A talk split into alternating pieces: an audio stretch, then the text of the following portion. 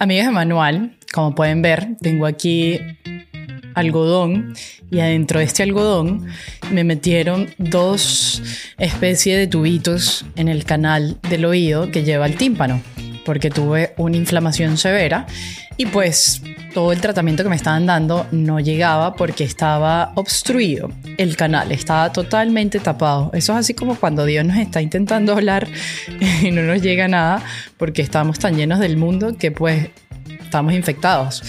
Y eso es lo que, lo que me pasó en resumidas cuentas. Después les doy el diagnóstico de lo que me dijo el médico y todo eso. ¿Me siento mal? Bueno, en estos momentos, para la gloria de Dios, me siento ya bien, un poco débil. Y tú dirás, pero ¿por qué no estás descansando y estás haciendo esto?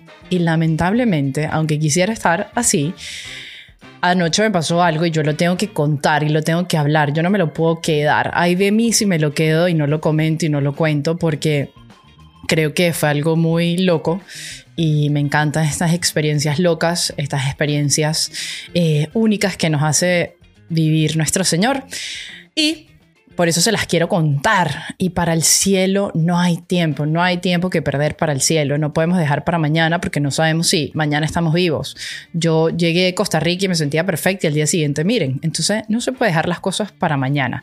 Así que les voy a contar esto. Ayer de mi trabajo de WTN me piden... Eh, no me piden nada, yo me agarré el día, pero era el nacimiento, el cumpleaños de San Juan Pablo II.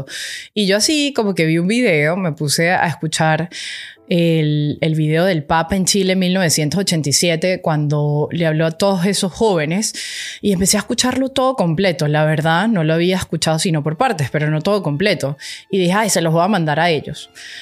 ¿Y qué pasa? Eso me quedó en mis oídos, me quedó lo que había escuchado del Papa y que había escuchado del Papa de todas las cosas era cuando decía que en el corazón del joven, cuántos sueños hay en el corazón de un alma joven, cuántos anhelos, cuántos eh, deseos, ¿no? O sea, ¿cuántas cosas hay en el corazón de un joven? Ustedes fueron jóvenes, yo fui joven, sigo siendo joven, eh, tenemos hijos jóvenes, entonces, ¿cuántas cosas no hay? O sea, es una cosa infinita, el corazón del joven, hay miles de posibilidades porque sueñan en alto, sueñan en estéreo, está llena esa juventud, esas energías, eso de que todo es posible, eso de que estoy en la flor de la juventud y todo lo puedo.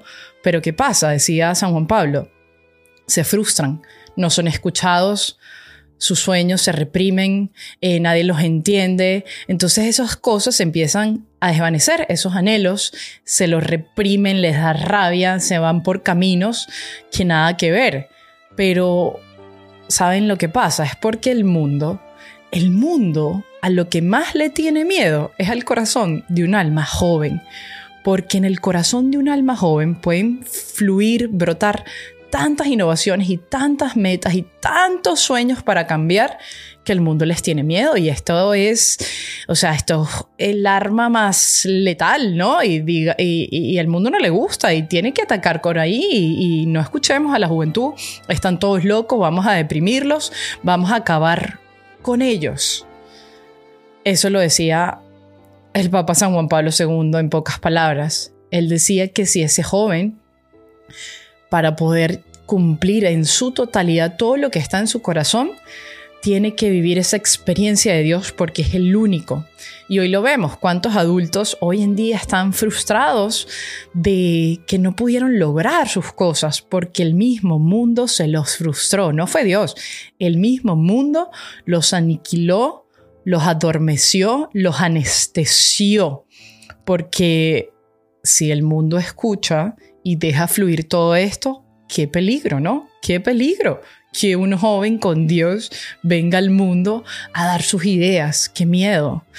Y anoche me pasó una cosa muy loca. He tomado tantos medicamentos en toda esta semana, se equivocaron, me dieron los antibióticos que no eran, después que los que sí, después que los que no. Bueno, tantas cosas que ayer empecé, eran como las 2 de la mañana y me desvelé por completo. No podía sentir la parte de abajo de mis piernas. Estaban dormidas y me empecé a mover y a mover y a mover. Es, una sensación muy extraña. No se enfoquen en sí en las piernas, trascendamos en el mensaje.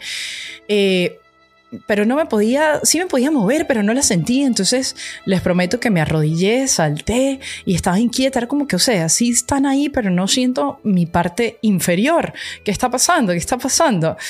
Y obviamente uno se, se, se piensa poner ansioso, es normal. Y dije, cálmate, agarré mi rosario y dije, vamos a ver qué quiere el Señor de esto, o sea, qué me está diciendo el Señor con lo que me está pasando, porque nada es en vano, todo tiene, si nosotros nos detenemos a profundizar en cada situación, veremos el mensaje de Dios.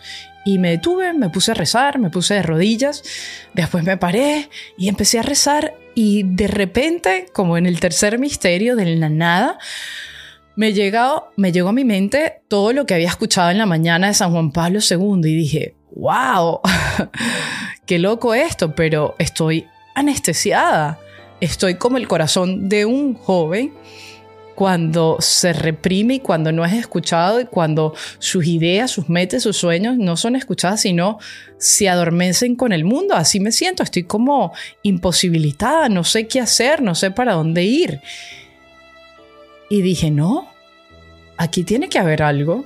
Y empecé de nuevo a saltar, a hacer todas estas cosas, a moverme, a levantar las piernas, a estirar, a todo, a tomar agua y a decir, no, no, no, no, no, esto, esto, yo no me voy a quedar anestesiada inmovilizada, yo me, yo me voy a mover, yo voy a buscar solución, fue lo que dije, a esto. Y empecé a hacer tantas cosas que se mueren de la risa, que si alguien me ve a las 4 de la mañana dirá, esta tipa está loca, que lo estoy, pero dirá, ¿cómo que le pasó? Y me voy y me voy yo decía, eso es lo que le tenemos que decir al joven, joven, no tengas miedo, no te quedes dormido, porque el mundo te quiere adormecer, el mundo no quiere escucharte, el mal no le interesa porque te tiene miedo. Pánico que hables con un corazón que le pertenece a Dios. Y hay que moverse, hay que buscar soluciones, hay que seguir luchando, hay que intentar todos esos sueños que están ahí, todo eso que, que está impregnado en tu alma hay que sacarlo, hay que sacarlo a la luz, hay que, hay que buscar la forma, no te quedes paralizado, no, eso es imposible, no nos podemos quedar así como yo anoche en la cama, hay que buscar solución, hay que pararse, hay que ver, porque imagínense cuando el mal, o llámese acá en, en el mundo, adormece esto, después nos terminamos haciendo esclavos, porque claro, tus, deseos, tus sueños, todo se apagó. Entonces ahora, cuando ya lograron totalmente dormirte y anestesiarte, ahora te empiezan a dar soluciones para el mundo, soluciones de cómo puedes hacer. Ahora sí, pero ya te tienen totalmente dominado y controlado. Y Dios no quiere eso, Dios quiere que explotes todo lo que está ahí adentro para que te puedas mover y para que no seas otro más del mundo que parecemos fichas, parecemos unos dominó. El Señor te quiere auténtico, por eso ese corazón late, por eso ese corazón tiene tantas ganas, hambre y sed de algo más y solo Dios, a través de Dios, para y por Dios, se pueden cumplir eso que está aquí adentro. Y ayer cuando yo empecé a comprender y asociar toda esta locura, dije, Señor, gracias. Gracias por dos cosas. La primera, por regalarme esta, no sé cómo se diga, analogía, esta metáfora de poder asociar eso que me pasó, de sentirme inmovilizada y anestesiada por unas cuantas horas para saber que así está el corazón de la juventud y que lo que hay es que hacer es moverse y no tener miedo y no tener pena y no dejar de intentar y no dejar de parar, aunque sientas que nada está haciendo efecto, créeme que lo hará, porque cada paso que des cuenta en ese proceso. Y lo mismo me pasó anoche porque al final funcionó, al final las piernas respondieron y al final todo eso va a responder si lo hacemos con la mano de Dios. No tengas miedo. Segundo, le dije, papá Dios, gracias, porque lo he podido tomar de, dos de una manera, bueno, de dos. La primera, quedarme así como que qué fastidio, qué ladilla, a Irán, como decimos en Venezuela. O sea, me siento mal, no, no me muevo y quejarme. O decir, ¿qué es lo que el Señor me quiere decir acá? ¿Qué es lo que el Señor me está intentando decir en esta situación? Hay que leer las señales de los tiempos, lo que nos está sucediendo. Y el Señor lo que me está diciendo a Irán, ve que cada cosa que hagas tiene una respuesta. Todo es espiritual, todo tiene un significado, todo tiene un propósito mayor. Solo depende de ti con la perspectiva en que lo veas. Si te deprimes y te quejas o lo ves con un lado positivo y le sacas este jugo, ¿no? Como tener un limón y sacarle todo ese jugo, ese agua limón. Así fue. Y hoy está esta, este podcast y hoy está esta enseñanza que no solo te sirve a ti, sino a mí. Está esto que el Señor me regaló. Por eso, cada vez que nos enfrentemos en situaciones que quizás no nos gustan, que nos duelan, que es de no de nuestro agrado, preguntémosle a Dios qué quieres de mí. Y en ese que quieres, tranquilamente, sin desesperarnos, empecemos a analizar, a ver, Qué belleza. Yo no sé ustedes, pero yo quedé encantada, encantada, especialmente porque la semana que viene hay una charla a los jóvenes. Y le dije, gracias Señor, porque me regalaste esto. Gracias Señor, porque me diste esta metáfora tan loca de la nada. Bendito sea el Señor.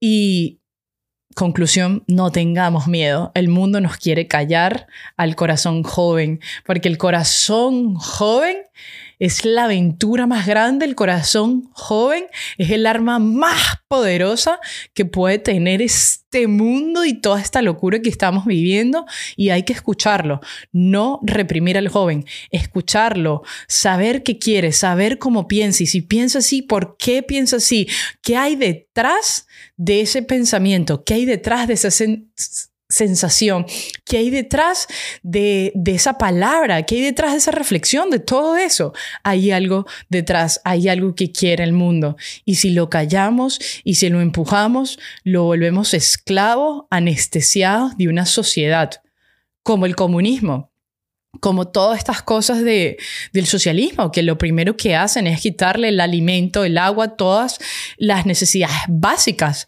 para adormecer a todo un pueblo y después le empiezas a controlar y suministrar las soluciones y las cantidades de cosas y ya los tienes dominado. Así que no, no hagamos eso, no tengas miedo, tengamos fe que si el Señor te creó no es para algo chiquito, no es para que te quedes callado, no es para que te quedes infeliz, te quiere para algo grande. Y si estamos pasando por un problema grande es porque así de grande será tu historia, será tu testimonio y para la gloria de Dios será tu santidad. Qué belleza, qué historia tan bonita que contar. Así que esto fue mi compartir. Aquí me callo, aquí los dejo en este podcast que espero sacar pronto hoy, espero. Y seguimos acá. Me emocioné, me encanté. Espero lo hayan entendido y si no, bendito sea el Señor. Gloria a Dios por este momento y por cada situación que permite que nos suceda en nuestra vida, sea mala o sea buena. Es una situación más, un minuto más para acercarnos a Dios, para ganarnos santidad, para robarnos el cielo. Bendito sea el Señor, gloria a Dios, amén. Y aquí los dejo.